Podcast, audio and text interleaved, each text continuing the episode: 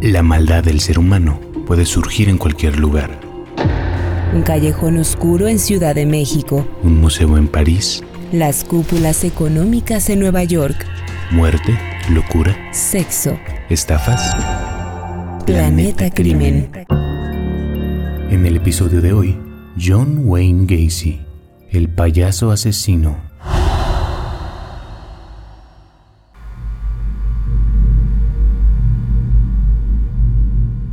He visto. Cada vez que pasan junto a aquella alcantarilla apuran el paso y miran de reojo. No, no son niños. Son muchachitos, jovencitas. Ni tan jóvenes, pues. Aunque seguro eran niños cuando salió la película. ¿Has visto It? La del payaso. De ahí el terror a las alcantarillas. Yo también miro rápido cuando paso. Vamos, no quiero mirar realmente. Todos conocemos a algún niño, ese primo lejano insufrible, aquella compañera del kinder que no volvimos a ver, el flacucho tímido que nunca se atrevía a jugar al fútbol. Todos conocimos a alguno que se aterraba cada vez que aparecía un payaso en un cumpleaños. No hacía falta que lo asociaran con la película. No con esa sonrisa depravada, esos ojos tristes, la piel pálida como un muerto, los movimientos esperpénticos, y si era en realidad un buen payaso, una risotada estruendosa y neurótica. Si John Wayne Gacy hubiera sido un payaso así, habrían sospechado de él casi al instante. ¿Quién no lo hubiera hecho? Pero tu carrera de asesino serial no dura tanto si eres así de burdo. No llegas a cazar a 33 jovenzuelos sin que te atrapen. Un criminal tan hábil no anda escondido en lugares húmedos y oscuros como las alcantarillas. ¿O sí? El payaso Pogo, el personaje que inventó Gacy, era un payaso bueno, amable. Gacy se disfrazaba de él para ir a obras de beneficencia, para visitar a los enfermos en el hospital o para los desfiles de la ciudad. Nunca usó el traje para asesinar a nadie. ¿Cómo iba a ser tan poco discreto? Pogo vestía un sombrero rojo y blanco, con pompones en la punta, un trajecito mitad rojo y mitad a rayas. Tenía la cara blanca, con labios rojos en forma de murciélago pintados alrededor de la boca y dos triángulos azules en torno a los ojos. Era un payaso gordo y bizarro. Poco logrado, hay que admitirlo, incluso feo. Pero ¿quién iba a desconfiar de Gacy, que además era miembro del Partido Demócrata de Chicago y un empresario algo próspero Pogo era una extensión de su hábil e intensa estrategia de relaciones públicas. Tal vez una estrategia para limpiar su nombre. Si esa era la idea, había funcionado muy bien, porque casi nadie en Chicago sabía ni hubiera sido capaz de imaginar que aquel hombre robusto y bonachón ya había sido condenado a pasar 10 años encerrado en un reformatorio, y mucho menos que iba a terminar en el corredor de la muerte en el Centro Correccional Menard. De niño, Casey era introvertido y obeso. A los ojos, John Stanley Casey, su padre, era un completo afeminado, justo él, a quien le habían puesto Wayne de segundo nombre para que se llamara como la estrella de las películas de cowboys. El actor John Wayne era bravo, viril, valiente, todo macho. ¿Y este de dónde había salido así de mariquita?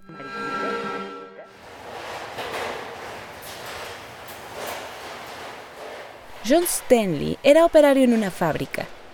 Trabajador esforzado, hijo de inmigrantes polacos. Pésimo padre, marido golpeador y alcohólico obstinado. No perdía ninguna oportunidad de maltratar al pequeño Gacy, que a fuerza de cinturonazo se convirtió en un niño cada vez más retraído, que se refugiaba en el cariño de sus hermanas, Karen y Joan.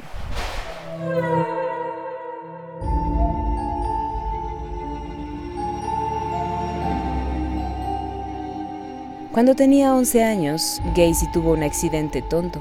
Un columpio lo golpeó en la frente y se le formó un coágulo de sangre en el cerebro. Los médicos lo detectaron cinco años después y lo disolvieron con medicamentos. Durante todo ese tiempo, Johnny, como lo llamaban sus hermanas, sufrió desmayos recurrentes, sin razón aparente, en cualquier momento del día. Su padre lo acusaba de fingir y montar un show para dar lástima. Tuvo una adolescencia confusa, como todas las adolescencias. Las mujeres no lo atraían demasiado, incluso había pensado en convertirse en sacerdote. A veces, por las noches, se imaginaba tocando a sus amigos. Tal vez su padre lo sabía, tal vez podía escuchar sus pensamientos. ¿Tuviste alguna experiencia homosexual? ¿Nunca? ¿Ni siquiera de niño? ¿Alguna caricia? ¿Tenías hermanos? ¿Tres? ¿Algo ahí? ¿No se masturbaban unos a otros?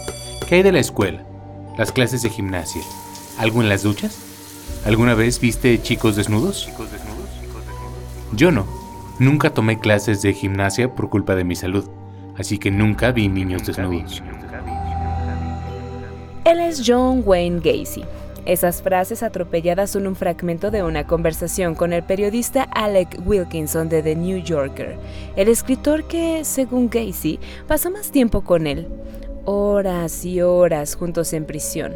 Todas las declaraciones que vas a escuchar de él son literales. De declaraciones en el juicio o de textos escritos de puño y letra por Gacy que le entregó al periodista. Esta conversación, por ejemplo, fue la primera entre Gacy y Wilkinson.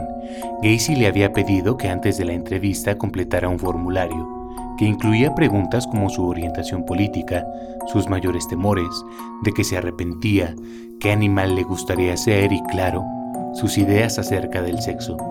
Aquel día Gacy puso la hoja con las respuestas de Wilkinson sobre la mesa y le preguntó evidentemente sobre sexo. ¿Nunca pensaste en hombres cuando te masturbabas? ¿Nada? ¿Nunca aceptaste la invitación de nadie? ¿Nunca? ¿Ni siquiera una vez? Estuve casado dos veces, comprometido otras dos y enganchado un par de veces más. Pero todos tratan de retratarme como un homosexual. Soy bisexual. Nunca rechacé la oportunidad de hacer un trío y nunca dejo pasar la oportunidad de que me hagan una mamada. ¿Por qué me llaman homosexual? Creo que el sexo está sobrevalorado. Mi madre me hablaba sobre sexo, mi padre nunca lo hizo. Ella decía que tratara de que fuera un acto de amor y nunca me forzara a mí mismo ni a nadie más. Y nunca lo hice. Tú no conoces a una Gacy, así que tengo que aclarártelo de entrada. Estas son puras mentiras, como casi todo lo que dice. A los 20, Casey huyó de casa. La relación con su padre iba de mal en peor.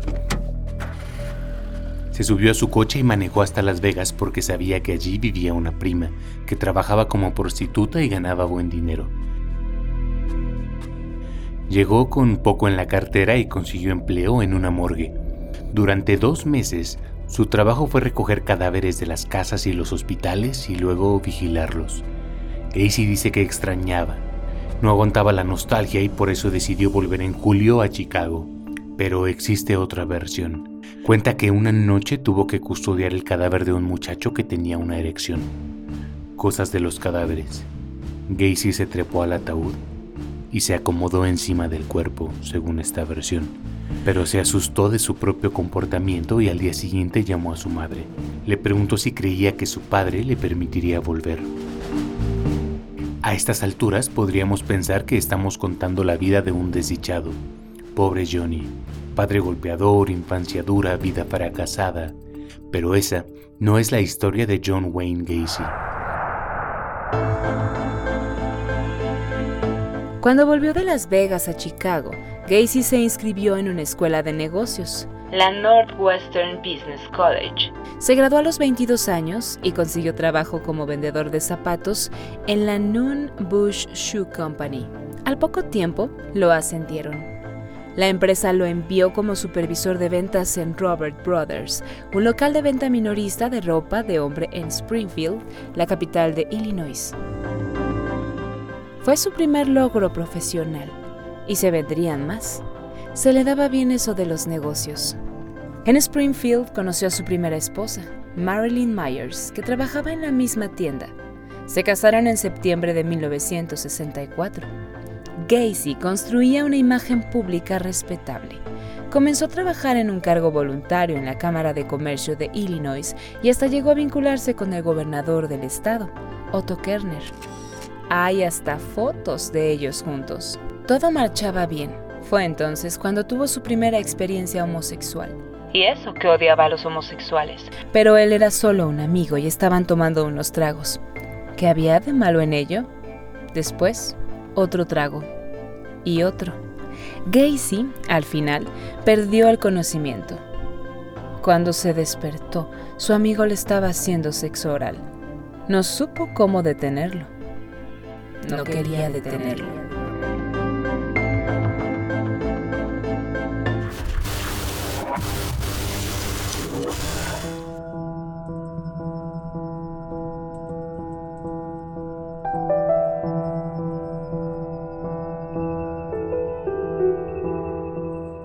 El joven matrimonio se mudó en 1966 a Waterloo, en el estado de Iowa. El suegro de Gacy tenía allí tres locales de Kentucky Fried Chicken y le había ofrecido trabajo como gerente. Ahí, en Iowa, fue condenado por primera vez, por sodomía, es decir, por tener sexo con otro hombre. ¿Muy retrógrado? En Illinois, de hecho, la ley que penalizaba la sodomía había sido derogada en 1962, pero no en Iowa donde vivían ahora. Apenas en 1978 dejó de ser ilegal el sexo entre hombres. Llevaban dos años en Waterloo cuando Gacy fue denunciado por primera vez. Dos adolescentes declararon ante el gran jurado que Gacy los había obligado a tener sexo con él. Los había chantajeado, amenazado y en un caso torturado. La primera víctima había trabajado en la casa de la familia Gacy lo habían contratado para esparcir piedras en la entrada. Gacy aprovechó un viaje de Marlin a Illinois para invitar al muchacho a la casa. Vieron juntos una película porno y tuvieron sexo. Se siguieron viendo durante el otoño. Gacy le pagaba por sexo en cada encuentro. La segunda víctima era empleado del Kentucky Fried Chicken. Limpiaba en uno de los locales y de vez en cuando cocinaba. Una noche se le presentó a Gacy una nueva oportunidad. Tenían la casa sola para ellos porque Marlene estaba en el hospital, dando a luz al segundo hijo de la pareja. Gacy invitó al muchacho a beber whisky y mirar porno. De algún modo se las arregló para encadenar al chico y comenzó a estrangularlo. Cuando dejó de resistirse, Gacy lo soltó y le permitió que se marchara. La denuncia se desparramó rápido por toda la ciudad y aparecieron más casos. Otros adolescentes decían que Gacy había intentado tener sexo con ellos. Gacy se declaró culpable y fue condenado a pasar 10 años en el Reformatorio Estatal de Hombres de Iowa, en Anamosa. Una condenadura, mayor que la que Gacy esperaba. Pero eso no fue lo peor. De hecho, solo estuvo 18 meses recluido. Salió en libertad condicional en julio de 1970 por buen comportamiento. La condena, sin embargo, voló como un castillo de naipes toda su vida personal, su carrera profesional y el prestigio social que con tanto esmero había construido. Nunca volvió a ver a su esposa ni a sus hijos.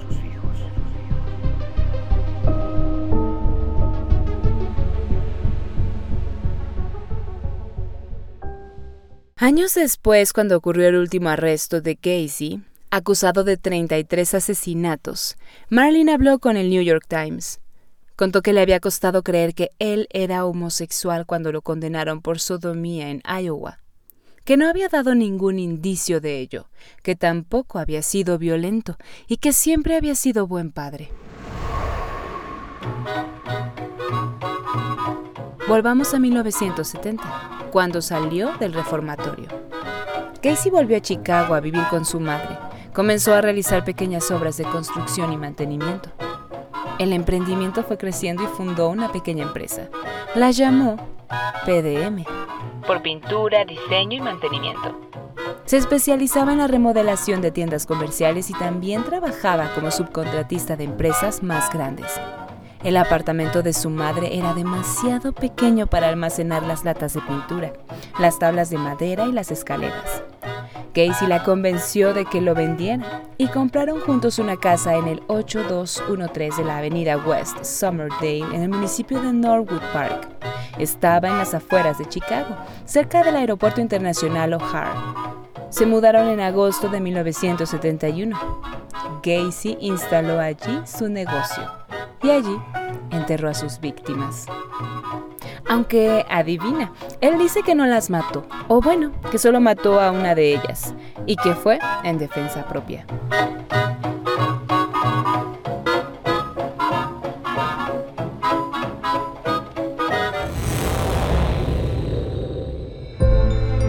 Casey escribía de sí mismo en tercera persona y en primera, como dos voces hablando al mismo tiempo, como en este fragmento.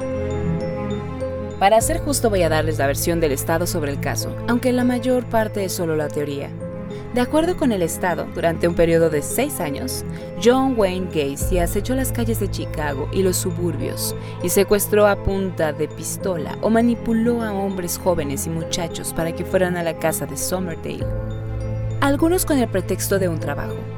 De acuerdo con el Estado, una vez ahí eran esposados, forzados a tener sexo, golpeados y torturados. Todos fueron asesinados por estrangulamiento con una soga y enterrados, 27 de ellos bajo la casa o en el sótano. Otros dos fueron encontrados dentro de la propiedad. Los cuatro restantes fueron encontrados en el río Des Plaines. De acuerdo con el Estado, John Wayne Gacy siguió ejecutando su negocio de la construcción durante los mismos años, trabajando los siete días de la semana, entre 12 y 14 horas diarias.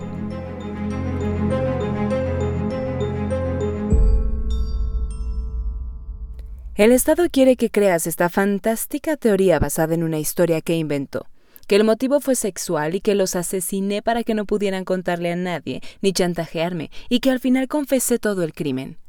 La gente dice que confesé y después me arrepentí. Eso fue lo que se dijo en el juicio y en los medios. Sin embargo, no hay ninguna confesión escrita, ni grabada, ni mecanografiada por la policía, y tampoco hay una confesión filmada. En esto tiene razón. No hay registros de su confesión, pero confesó. Los 33 asesinatos. Él fue el que le dijo a la policía dónde encontrar los cuerpos que estaban en el sótano. No era realmente un sótano como el de las películas, ¿sabes? Sino un espacio de menos de un metro de alto. Una cámara de aire debajo del piso que servía para la instalación de las cañerías y los cables, también para que no se humedecieran los pisos de madera. Pero Gacy, creativo, le encontró un uso más original. Construyó allí unas catacumbas privadas donde enterraba los trofeos de sus cacerías. Bajaba por una trampilla que estaba dentro de un armario a un espacio pequeño donde no entraba de pie, por lo que debía gatear. La policía encontró allí 27 cadáveres. Gacy también explicó a los oficiales cómo encontrar otros dos cuerpos. Uno estaba debajo del piso del garage y otro enterrado en el jardín. Por último, les contó que había arrojado cuatro cuerpos al río Des Plaines que está a unos 120 kilómetros al sur de Chicago. Había conducido hasta allí porque se había quedado sin espacio para enterrar cuerpos en su casa en una ocasión incluso le dio aventón a alguien que recogió en la carretera cuando tenía un cadáver en la cajuela. La policía no grabó ni mecanografió las declaraciones de Gacy porque temía que esto lo inhibiera y dejara de contar los detalles. Por eso, el único documento que existe es la reconstrucción que escribieron los oficiales que lo entrevistaron una vez finalizada la declaración.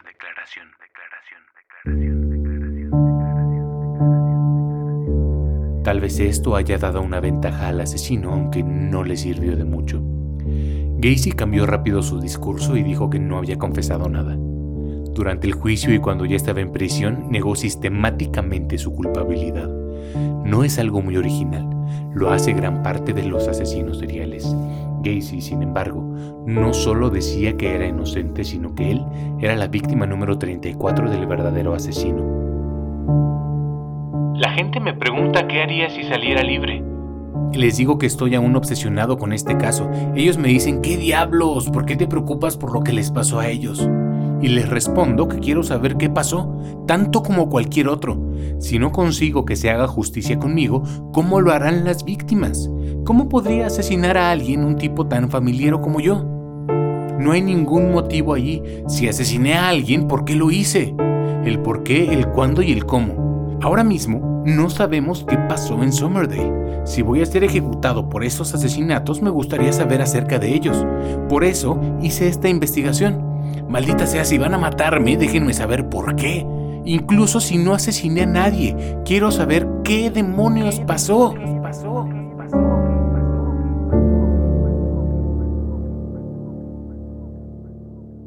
Con la ayuda de un admirador suyo que estaba fuera de la prisión, Gacy armó el libro de las víctimas. Era una gran recopilación de datos vinculados al caso, una investigación obsesiva sobre cada una de las víctimas, una investigación odiosa para los familiares. El libro tenía recortes de periódicos, notas de los anuarios escolares de los asesinatos, fotos de la casa donde vivían, los nombres de sus mascotas y, en algunos casos, fotos de las tumbas.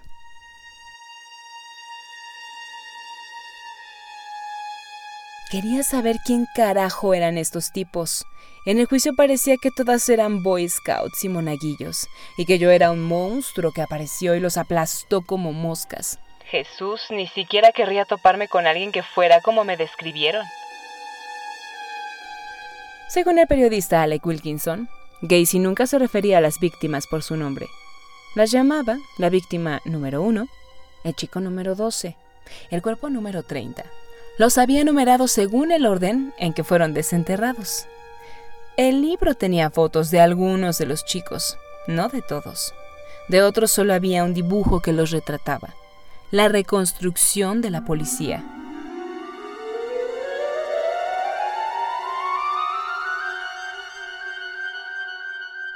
Es que en aquel momento todavía había nueve cuerpos sin identificar. Las víctimas desconocidas fueron enterradas en varios cementerios.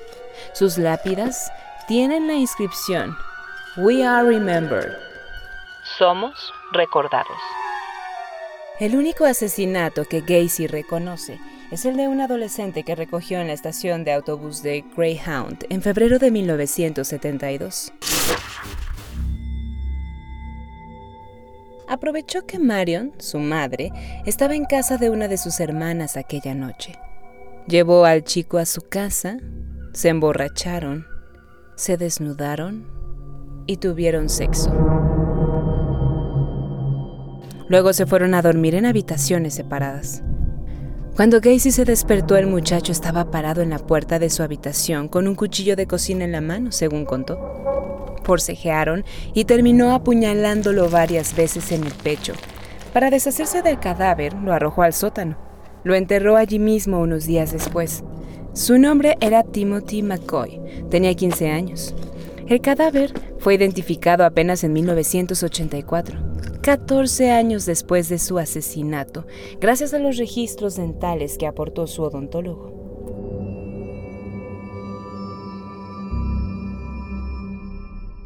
Lecciones aprendidas del mundo Gacy. Si quieres ser un asesino en serie exitoso, necesitas un método. No puedes andar apuñalando gente por ahí. Eso deja rastros y es ruidoso. El aprendizaje, de todos modos, no fue de un día para el otro.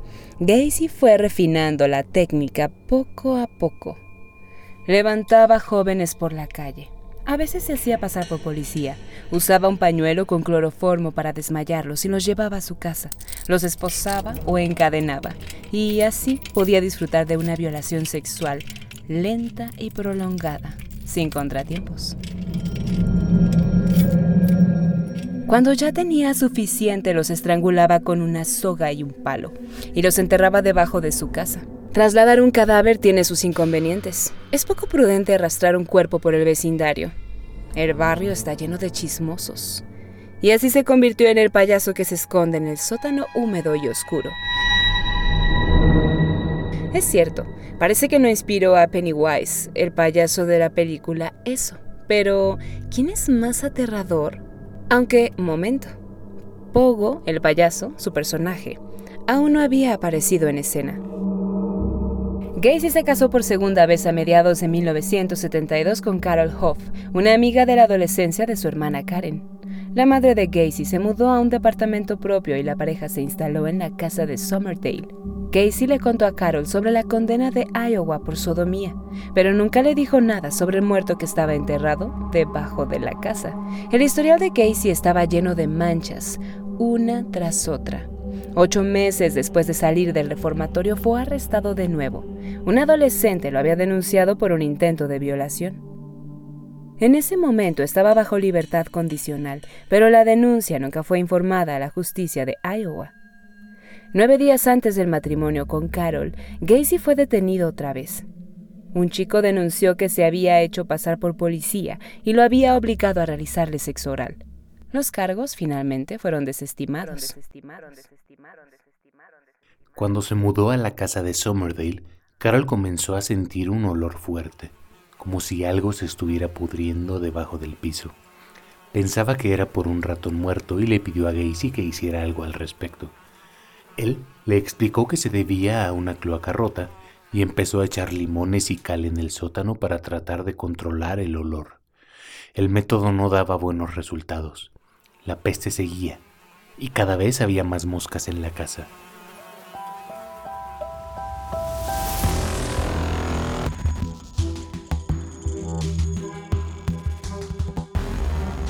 Un año después, Gacy instaló su negocio en el garage de la casa y era bastante común que pasara noches enteras encerrado allí.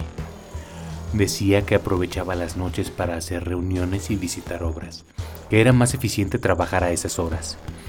Carol encontró un día unas revistas de porno gay, lo que desató una discusión violenta entre ellos.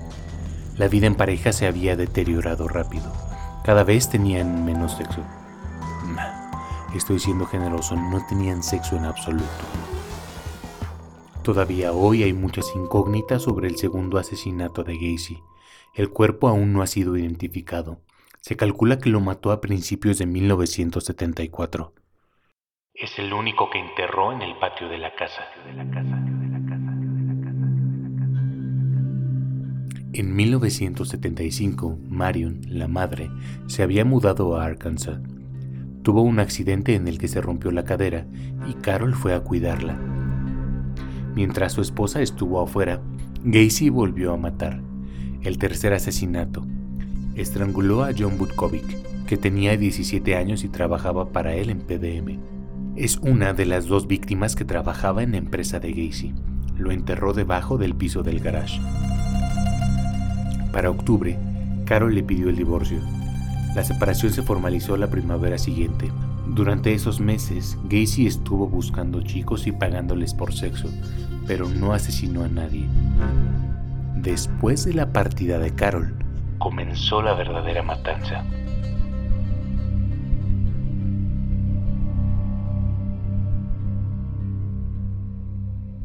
Entre abril y diciembre de 1976, asesinó a Darrell Sampson de 18 Randall Refet, de 15, Samuel Stapleton, de 16, Michael Bonin, de 17, William Carroll, de 16, James Hawkinson, de 16, Rick Johnson, de 17, Kenneth Parker, de 16, Michael Marino, de 14, William Bondi, de 19, Gregory Gotzik, de 17, y a otros cuatro chicos de entre 15 y 22 años que nunca fueron identificados.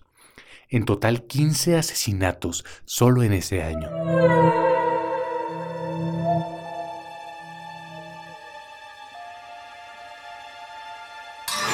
La lista suena agotadora, horriblemente agotadora. Mientras todo esto pasaba, entre 1975 y 1976, la policía comenzó a investigar a Gacy por las desapariciones de unos jóvenes, pero no encontró nada.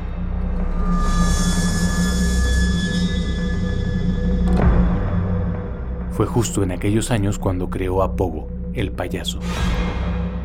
El mismo Gacy explicó que el nombre era la combinación de Po, por el origen polaco de su familia, y Go, como la palabra ir en inglés.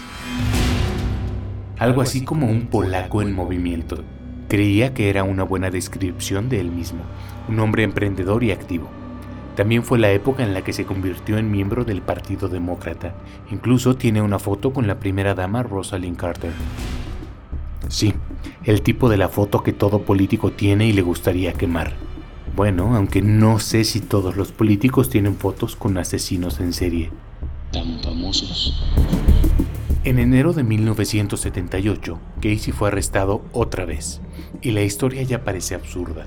Lo sé, un chico de 19 años denunció que Gacy se había hecho pasar por policía y le había apuntado con una pistola. Lo había esposado, llevado a su casa y violado. Durante horas le había apuntado a la cabeza con un revólver. Había hecho girar el tambor del arma y gatillado en la cara como si estuviera jugando a la ruleta rusa. Fueron todos disparos en falso. Además le había hundido la cabeza en el agua de la tina para asfixiarlo. El chico declaró que se había desmayado varias veces aquella noche y Gacy lo había liberado a la mañana siguiente.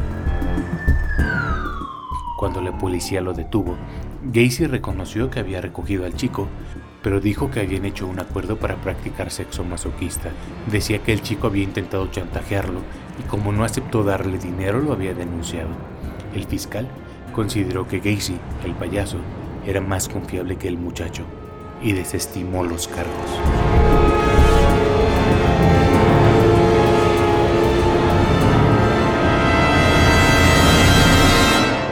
Unos meses después hubo una nueva denuncia. Ya no.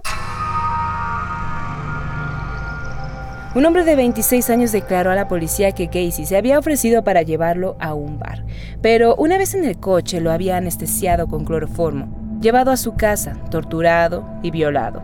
Luego lo había dejado tirado al pie de una estatua en un parque.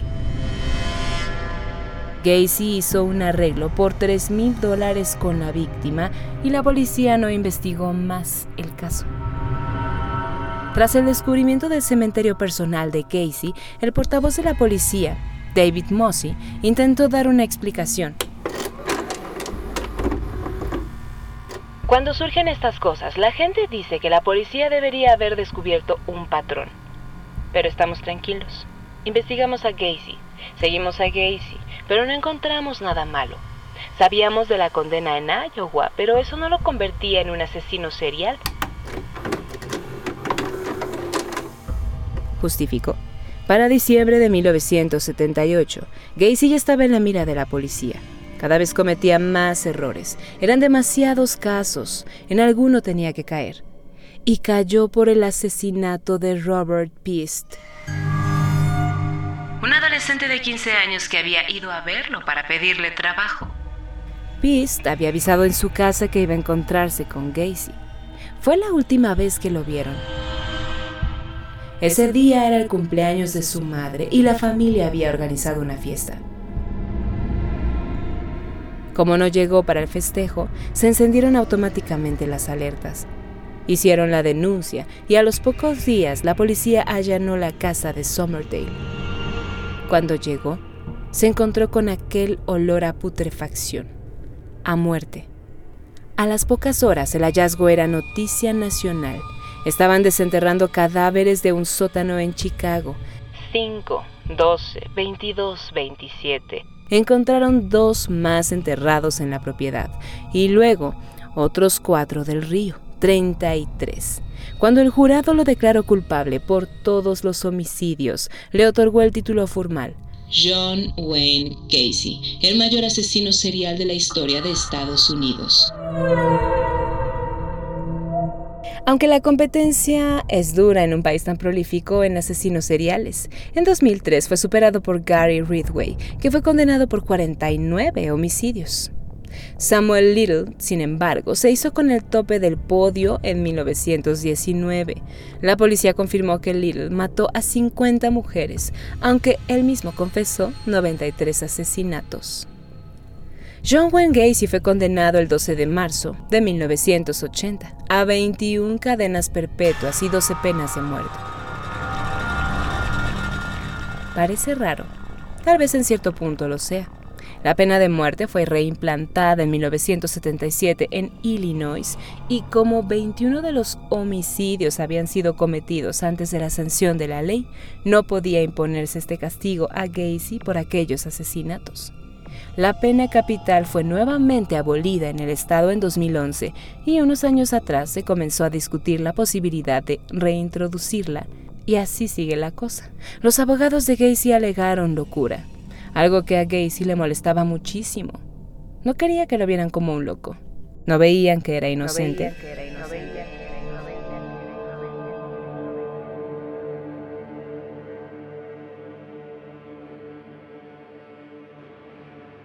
El jurado declaró que era lo suficientemente cuerdo para interpretar lo que era correcto y lo que no, y lo condenó. Pasó 14 años en el corredor de la muerte defendiendo su inocencia. Creo que ya tienes una idea formada en la cabeza, justificó. El Estado trata de montar un caso en mi contra. Dime una sola persona que me haya visto en el coche con Pist. Solo sabían que venía de camino a mi casa. Michael Rossi lo llevó allí. Rossi, uno de los principales sospechosos según Gacy. El otro es David Graham, eran dos empleados de PDM y Gacy decía que creía que habían sido ellos los que asesinaron a los 32 chicos y los enterraron en el sótano de su casa. Tenían llaves, decía, y aprovechaban cuando él estaba de viaje, porque viajaba mucho por trabajo. La loca teoría de Gacy era que los chicos formaban parte de una red de prostitución y los mataban cuando intentaban huir o tenían problemas con las drogas. Gacy contaba, para reforzar su argumento, que él le había pedido a Rosie y a Cram que bajaran al sótano. Les había encargado que hicieran un pozo, según él, para reparar el desagüe. Según la fiscalía, eran tumbas. Si hubiera temido ser capturado, ¿no le parece que hubiera querido que nadie se metiera ahí abajo? Yo sé que no puse esos cuerpos ahí. En mi corazón, con Dios de testigo, jamás asesiné a nadie. El sótano tenía menos de un metro de alto. Ahora mismo peso 105 kilos. Cuando fui arrestado, pesaba un poco más. ¿Puedes imaginarme a mí metiendo un cuerpo ahí abajo, en un espacio tan pequeño con lo abultado que soy? Era el lugar perfecto para que él y Cram los enterraran. No era su casa. No iban a ser atrapados. Si alguien encontraba los cuerpos, ¿a quién hubieran culpado? A mí. Le conté a Rosy que yo había enterrado un cuerpo allí. Me emborraché una noche y se lo dije. Por eso se les ocurrió hacerlo. Se ve mal para mí, lo sé. No estoy tratando de simplificarlo. No puedo ni siquiera comprender cómo piensan los asesinos de esos chicos. Incluso cuando trato de pensar cómo ellos podrían haber hecho algo así, me resulta totalmente ajeno. Y al final, ¿qué se gana con matarme? Excepto la venganza. En el corredor de la muerte, Gacy se convirtió en una estrella, como tantos otros asesinos seriales en Estados Unidos.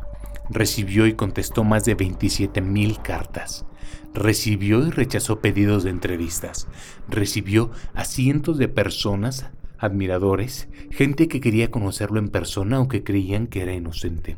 Incluso contrató una línea telefónica a la que cualquiera podía llamar y por casi 24 dólares escuchar la grabación de 12 minutos en la que negaba haber cometido los crímenes se definía como la víctima número 34 y respondía a dudas frecuentes sobre el caso. Era el preso más famoso del correccional de Menard y también el que hacía más dinero. Más dinero,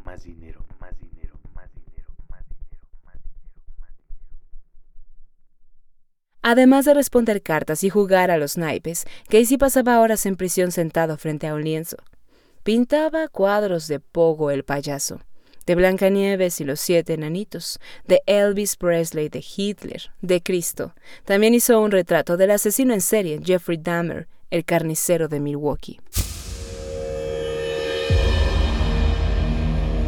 Su mayor éxito eran, sin embargo, las pinturas de payasos, como él. Eran obras mediocres, pero bien cotizadas. Las pinturas y bocetos que hizo en el correccional de Menard se vendieron a precios que iban desde los 500 a los 20 mil dólares. Ya lo dije, a Gacy se le daba bien eso de los negocios. Sus pinturas fueron exhibidas en galerías de arte de distintas ciudades de Estados Unidos. Incluso Jonathan Davis, el cantante de Korn, sí, la banda de rock, compró uno de los cuadros de Gacy y el traje de Pogo, el payaso. La ejecución de uno de los mayores asesinos en serie de la historia provocó un encendido debate sobre la pena de muerte en Estados Unidos.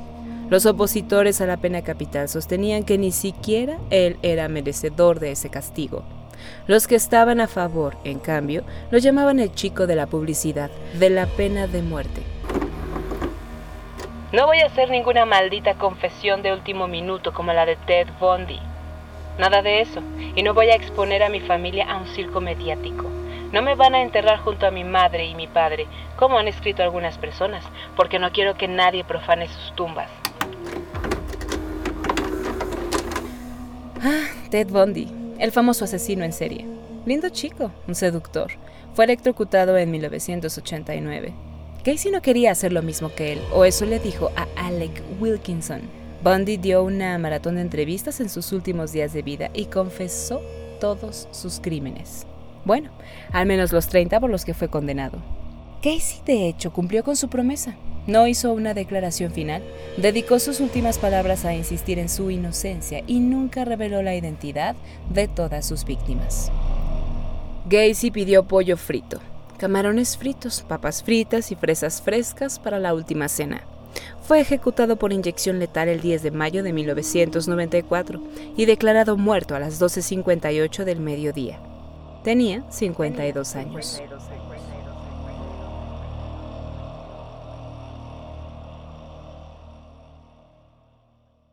No todos los días escuchas esto. Un monstruo asesinó a tu hermano.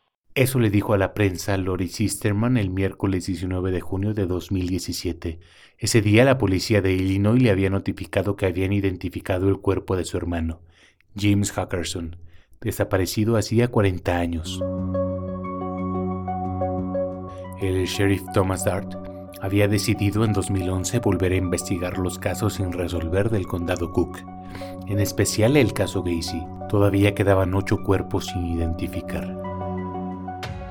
Dart decidió desenterrarlos para hacer pruebas de ADN. Creía que tenía buenas oportunidades de identificarlos. Hizo una convocatoria. Todo aquel que tuviera un familiar, un muchacho joven que hubiera desaparecido entre 1970 y 1978, debía contactarse con ellos. Pocos meses después, identificaron el primer cuerpo. Era William George Bundy, un albañil de 19 años. Y unos años más tarde, se contactó con ellos Jeffrey Hawkinson, el sobrino de Jimmy. Jeffrey siempre había sentido curiosidad por la misteriosa desaparición de su tío. Conocía la versión de su madre, la hermana de Jimmy, que le había contado que John Wayne Gacy lo había asesinado. Pero ningún libro o artículo sobre Gacy mencionaba a Jimmy. Le parecía raro Jimmy Hawkinson vivía en St. Paul, Minnesota. Viajó a Chicago en el verano de 1976. Iba a pasar unos días. No era la primera vez que hacía el viaje solo a pesar de que apenas tenía 16 años. Siempre volvía. El 5 de agosto llamó a su madre June Hawkinson. Había llegado bien. Fue la última vez que supieron de él. Cuando se conoció el caso Gacy, la familia no tuvo dudas de qué había pasado con Jimmy. June pidió en 1979 que se determinara si el cuerpo de su hijo era uno de los que había sido encontrado en Somerdale, pero no había registros dentales de Jimmy y en ese momento ese era el principal método de identificación. La espera duró 40 años. June Hawkinson murió sin recibir la noticia. Nunca vivió ese momento pequeño pero trascendente, poner el nombre de su hijo a una tumba sin nombre.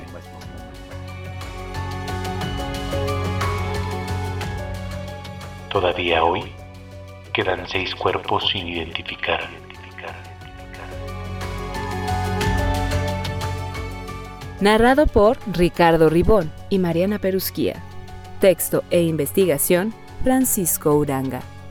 Producción en audio, Uriel Islas.